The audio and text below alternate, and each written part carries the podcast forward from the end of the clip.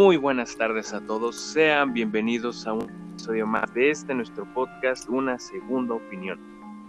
Hoy hablaremos de la película Psicosis, cinta que se estrenó en el año de 1960, que corre a cargo de la dirección del maestro Alfred Hitchcock. De género de terror, drama, original de Estados Unidos y que se ha llevado bastantes premios y reconocimientos, desde Globos de Oro, como mejor guion, mejor actriz, nominaciones al Oscar como mejor dirección, mejor actriz, mejor fotografía, y que hoy en día es una de las películas más icónicas de su género y a su vez que nos ha brindado muchas parodias con muchas escenas de la película y que para muchos es una de las mejores de Hitchcock y que es ya todo un clásico en sí. Para esto hablaré con Marco Salinas de lo que fue la película y que ya le un spoiler en nuestro episodio anterior de que iba a hacer. Exacto. Así que Marco, dinos, ¿de qué trata Psicosis? Primero que nada, buenas tardes a todos.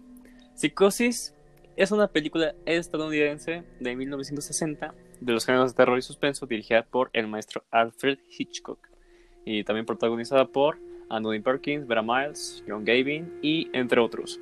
Ah, y también basada en la novela homónima del 59, que, mm, mm, mm, que también inspiró los crímenes de Ed Gein, Ed Gein en la vida real. Y básicamente la historia trata acerca de Marion, que llega, interpretada por Janet Late, que llega al motel Bates, que enredo, y decide alquilar una habitación para pasar la noche. Porque ella se había de acuerdo a lo que recuerdo, es porque se robó dinero, más no recuerdo bien si es cierto. Y es atendida por Norman Bates, que es el propietario del establecimiento que vive con su madre en la casa detrás del hotel. Y a partir de esta situación, una semana más tarde, aparecen ciertas circunstancias en, la, en el hotel y varias desapariciones. Y también con la entrada de un investigador privado llamado Milton Arbogast, que también entra a la tienda y dice que va en busca de Mario por haber robado. Ah, pues sí, sí, sí se robó. Sí se robó 40 mil dólares. Confirmado, raza se robó dinero. Y básicamente se trata de esto, de una película de suspenso que trata acerca de descubrir quién es el asesino o quién está desapareciendo a las personas. Y también por qué.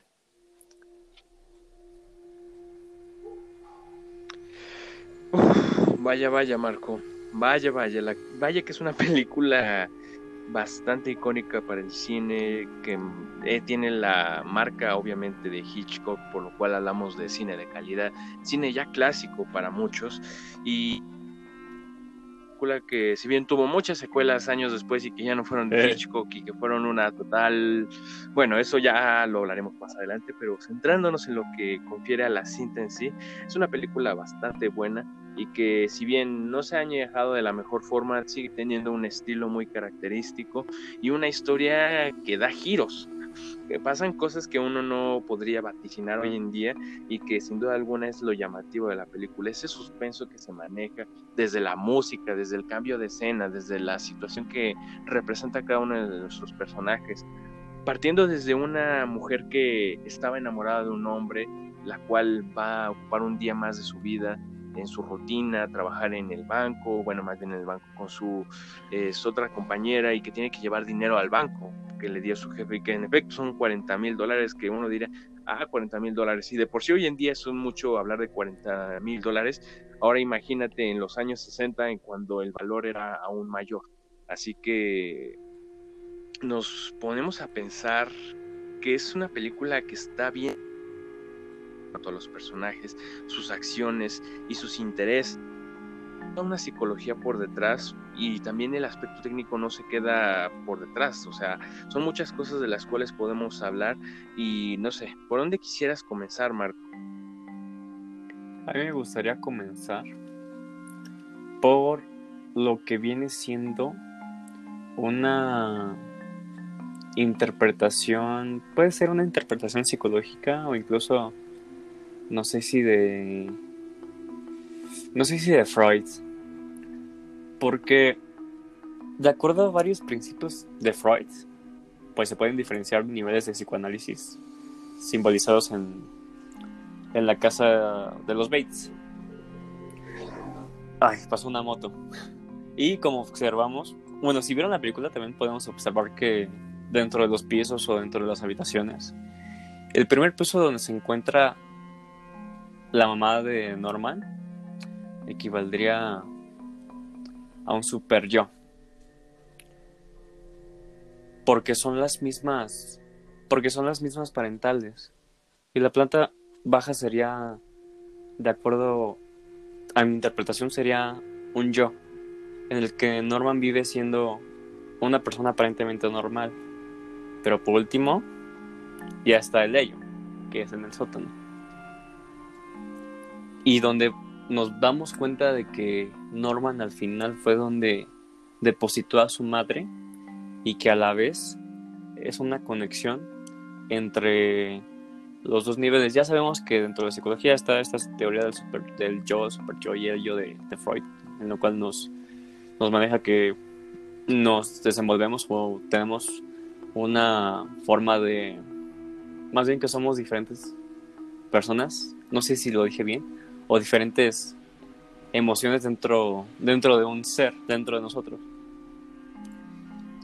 Y por lo que veo, pues sí es una diferenciación en cuanto a los pisos, o por lo menos esa es mi interpretación de que en cada habitación se encuentra un Norman diferente, o por lo menos un, un personaje diferente dentro del mismo Norman. No sé si sea incluso un caso de personalidad múltiple, por lo que sabemos de la película, si ya la han visto, pero con el personaje de Jan Norman, te puedes dar a la idea de que algo no está bien aquí.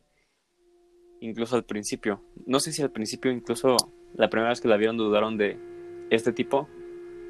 Pero por lo menos yo sí, sin saber nada. Y eso fue lo que te conecta con la película y lo que te mantiene interesado, de que no sabes realmente quién es quién. O por lo menos no sabes si todo lo que estás viendo es normal. No sé qué piensas tú, Memo. Pues concuerdo en muchas cosas de las que dices. Es una película que psicológicamente es bastante compleja y mucho más para el año en el que salió, en donde todas estas corrientes referentes al psicoanálisis estaban en auge. Aún el conductismo no se ponía predominante en Estados Unidos, en gran parte del mundo, con lo cual podemos hablar de bastantes cosas en realidad.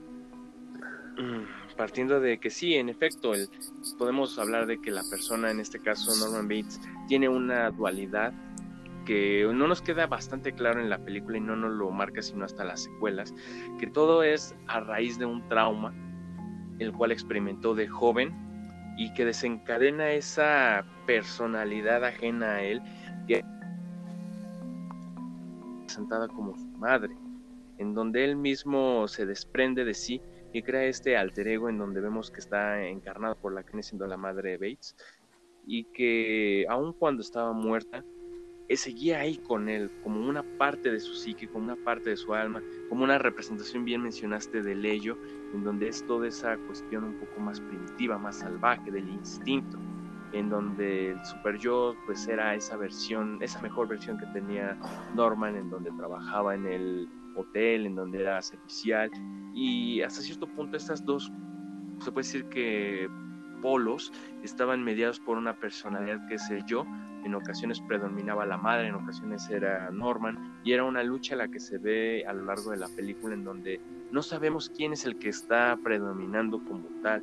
Y yo creo que eso es bastante llamativo y que se nos explica hasta el desenlace de la película, porque estoy seguro que la gente que vivió en su momento vio la película y no, no fue hasta el final que entendió lo que estaba viendo, al igual que mucha gente que hoy en día aún ve la película y no tienen muchas nociones de lo que es la psicología, puede que se confunde y diga qué es lo que acabo de presenciar, pero sí, hablamos de un trauma el cual generó en Norman esta separación. Ya hablaremos un poco más adelante de lo que vienen siendo las secuelas y el cómo se nos introduce esta historia de origen, por así decirlo, de esta división que él tiene. Pero sí es increíble el ver este personaje que ya es icónico. Se le han hecho otras películas, adaptaciones. Incluso hace un par de años salió una serie llamada Bates Motel que adapta los hechos de la juventud de Norman. Y vamos a reducirlo a que Norman de joven estaba enamorado de su madre, sentía una atracción, su padre había fallecido y pues estaba enamorado de ella. Fue hasta que llegó otro hombre a la vida de su madre, que se casaron, que él sintió envidia, celos y con odio mató a tanto a su madre como a ese otro hombre. Eso se nos lo explica aquel psicólogo al final de la película, en donde dice, no lo contó Norman, fue la madre la que me lo contó, en donde él ya hace esa separación de la personalidad, tanto de Norman como la madre, y que dices, ¿qué demonios está pasando? Y se nos pasa un plano en el cual vemos a Norman vestido de mujer, hablando solo consigo mismo, y dices, wow, lo que es estar dañado a grande. Y yo creo que la película nos mantiene en esa intriga de está viva la madre, pero acaban de decir que la mataron hace años, que había muerto, que incluso había sepultado su cuerpo y entonces ahí uno se plantea, o es un muerto vivido.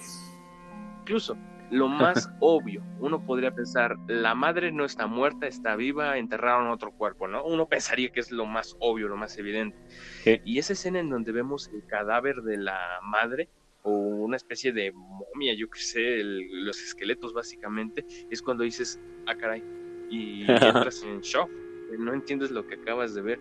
Y es curioso el cómo Norman puede llevarse la película por completo siendo ya el personaje principal, dejando a lo que viene siendo a Miriam como un plano secundario. La historia del dinero de que había robado pasa por hacer un segundo plano. Yo creo que es increíble. Cómo Hitchcock nos cuenta a través de las imágenes, a través de escenas en concretos, muchas cosas.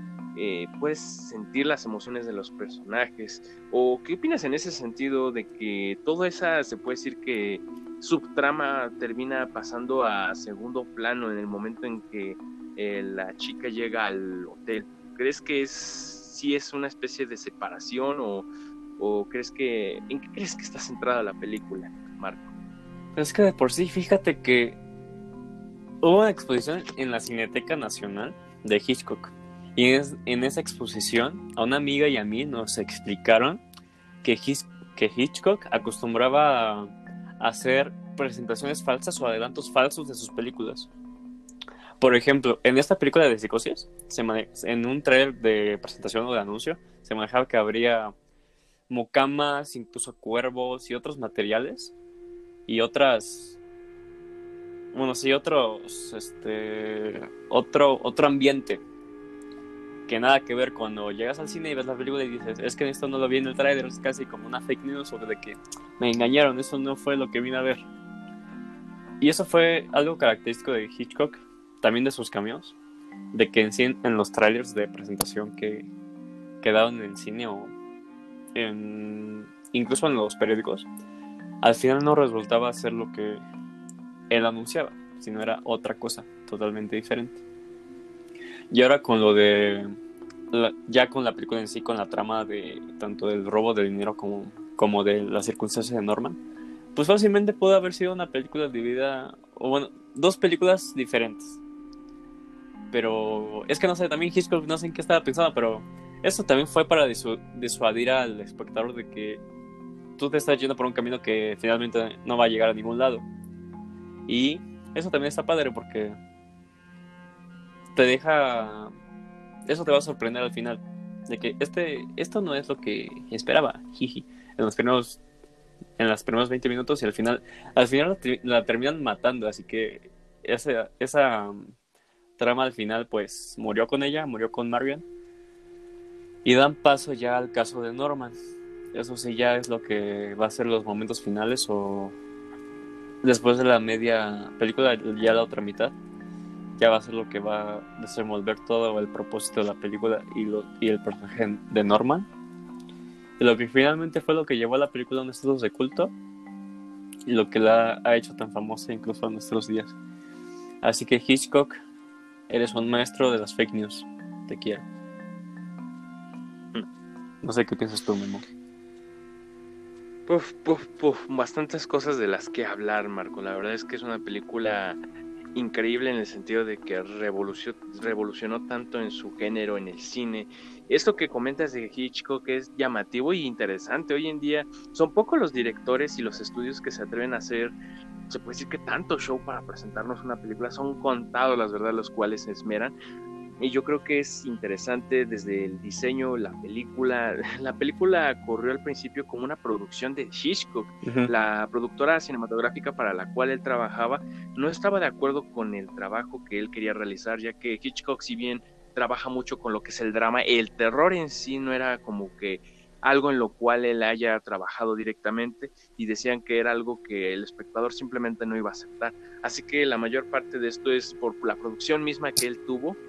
Estuvo muy inmiscuido en el proyecto y como un dato curioso llamativo, la mamá de, no, bueno, el personaje de la madre de Norman Bates tenía una silla la cual estaba en todo momento en el rodaje, decía eh, Madre Bates, y siempre los actores se preguntaban, bueno, ¿y a, qué hora, ¿y a qué hora va a salir la actriz? ¿Por qué no la vemos nunca? Y pues al final nos enteramos de que no hubo actriz, que todo fue wow, o sea, ni siquiera los mismos actores conocían a la historia incompleta. Y yo creo que es algo que hoy en día debería rescatarse para que ya no existan ni, spoilers, ni este tipo de cuestiones que para muchos les arruinan las pues, tramas. Avengers, Avengers, Avengers, Exacto.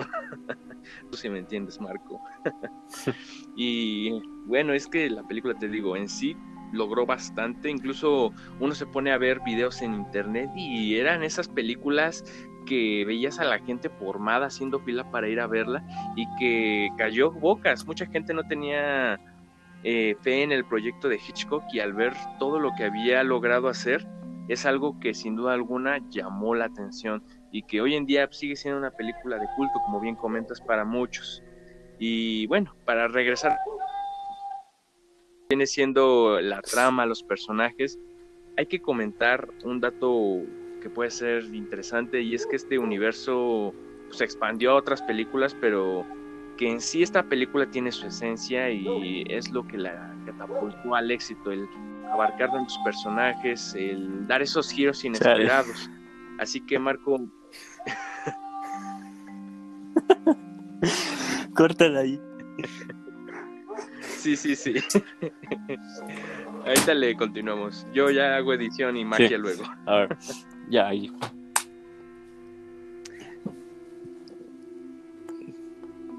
¿Qué pasó? No, pues tú creo que sí. El último que dije es ¿qué opinas? ¿O qué dije? Es que ya ni me acuerdo qué fue el último. Si quieres puedes decir qué opinas otra vez o...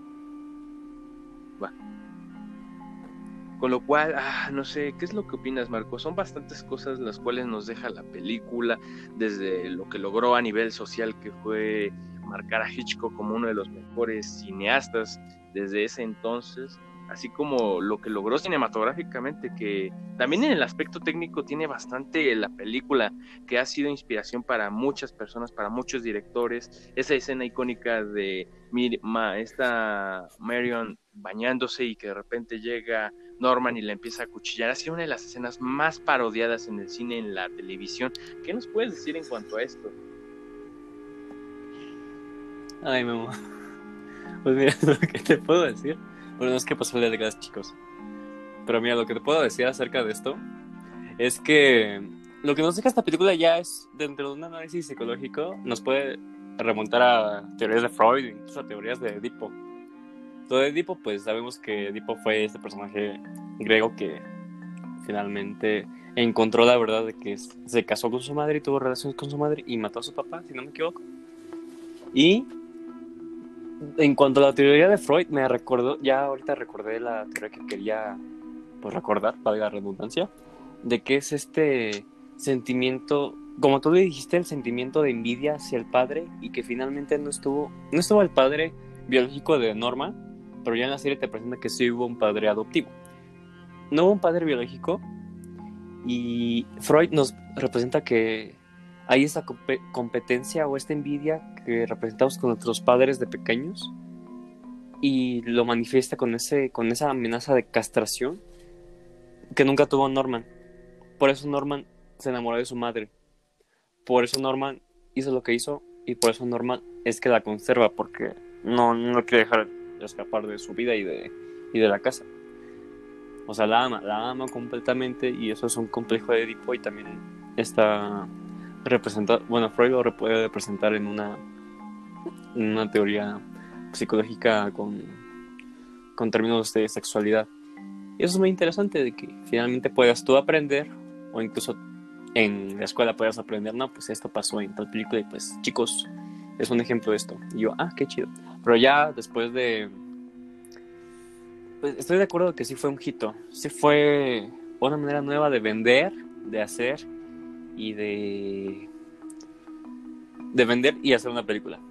Nada más, porque la vendió de una forma, digamos, mentirosa y finalmente fue la sorpresa más grande de, de los 60 Bueno, de principios de los 60 Y está claro que ahorita está en un estado de culto, por lo menos la primera, las segundas que vinieron, por ejemplo, la primera, la segunda parte de, de las películas vino en el año de 1983.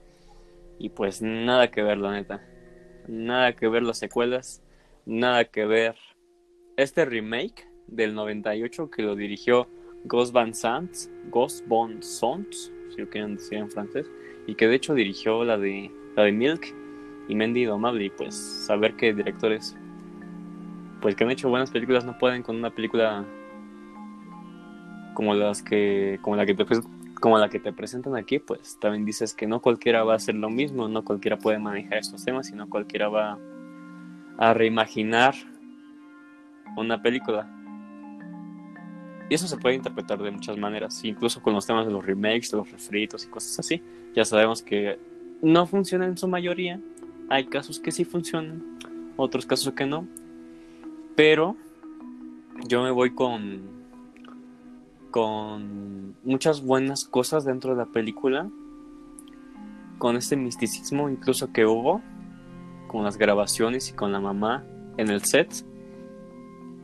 Y cabe recalcar que Hitchcock, pasando a un tema diferente, Hitchcock siempre tuvo esta manía de, de no presentar una película o no presentar la historia a sus actores y que al final ya la vieran completa y dijeran, Dios mío, no sabía que esto estaba filmando o no sabía que, que de esto iba a tratar la película.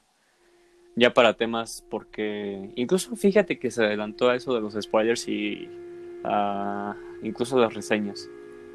Películas como Avengers pues, dieron un hito de que no, es que grabamos las mismas al mismo tiempo y nadie sabía. Ah, pues fíjate que Hitchcock ya lo había hecho antes y mejor.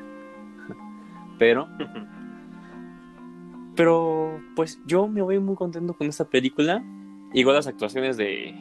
La actuación de, de Anthony Perkins, pues con madre, la neta, estuvo bien chido el personaje. Y creo que. Sí siguió con las secuelas.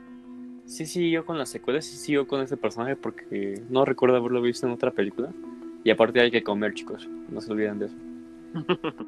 hay que comer y. Pues es un personaje que sí te causa terror. Está en los anales de la historia del cine de terror y se ha hecho, como tú dices, se ha hecho miles de parodias a la escena, a la relación de Norman con su madre, al mismo Hitchcock y sus manías de hacer películas, de cómo hacer las películas.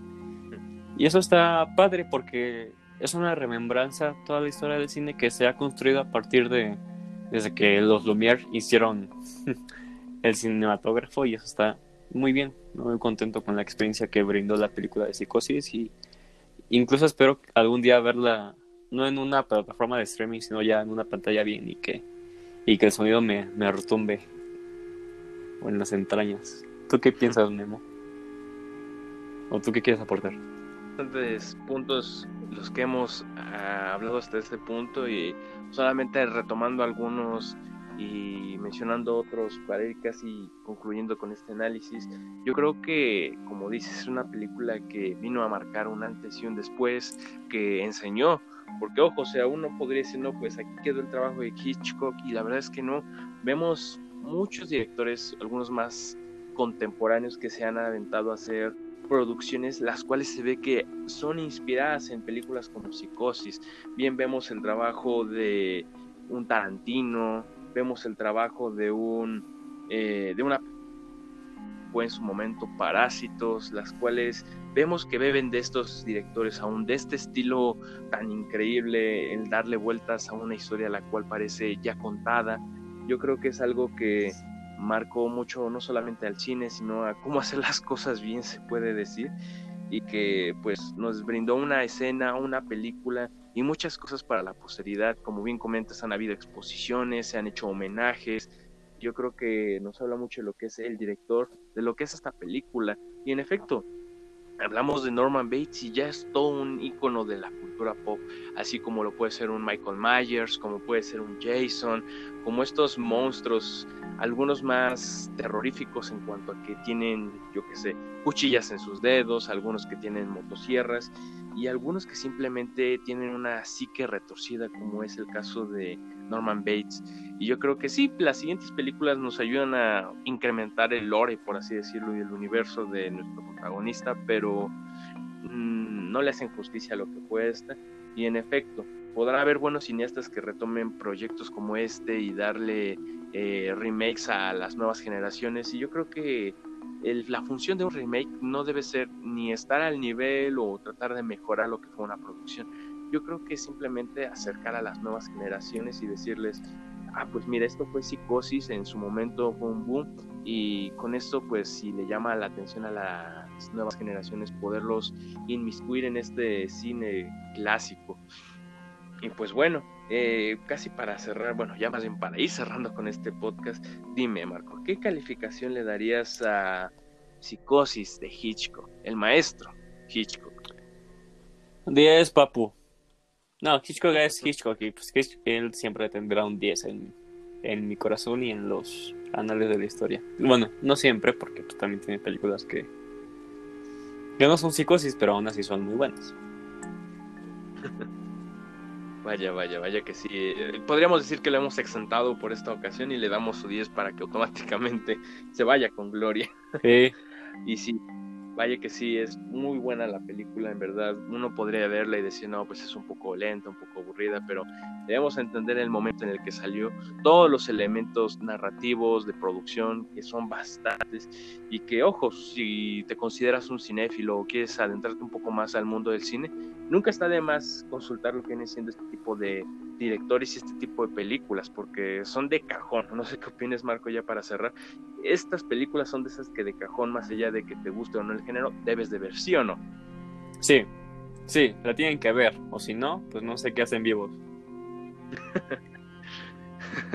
Perfecto, Marco. Y pues bueno, con esto cerramos un episodio más de este nuestro podcast, una segunda opinión. Esperamos que les haya gustado. De igual forma pueden buscarnos en Instagram como una segunda opinión. Pueden buscarnos en Spotify, Anchor. Pueden checar nuestros episodios. De hecho, hace poquito uh. les dimos el análisis de otra película de terror, El Exorcista, ahí por si quieren checarlo. Y no sé, ¿quieres dar algún otro comentario, algún comercial o recomendar algo en general, Marco? De cualquier cosa. Uh, qué rápido se suben los episodios, ¿no? Qué chido. Qué chido, ¿no? Pues recomendaciones pues vamos a recomendar algo de Hitchcock. Pues los podemos recomendar. Pues Vértigo. Eh, Vértigo, North by Northwest. Los pájaros. O The Birds. Ah, la ventana indiscreta. La ventana indiscreta o Rare Window. Mm, The Man Who Knew Too Much. Entre otras. Porque de por sí su, su filmografía es extensa porque abarca desde el año 1922 hasta 1976. Hinche crack, es un crack este señor, chicos. Vaya, vaya. Máquina, máquina, máquina. Perfecto. Pues con esto veo más de una segunda opinión analizando psicosis. Esperamos les haya gustado. Hasta la próxima. Hasta la próxima.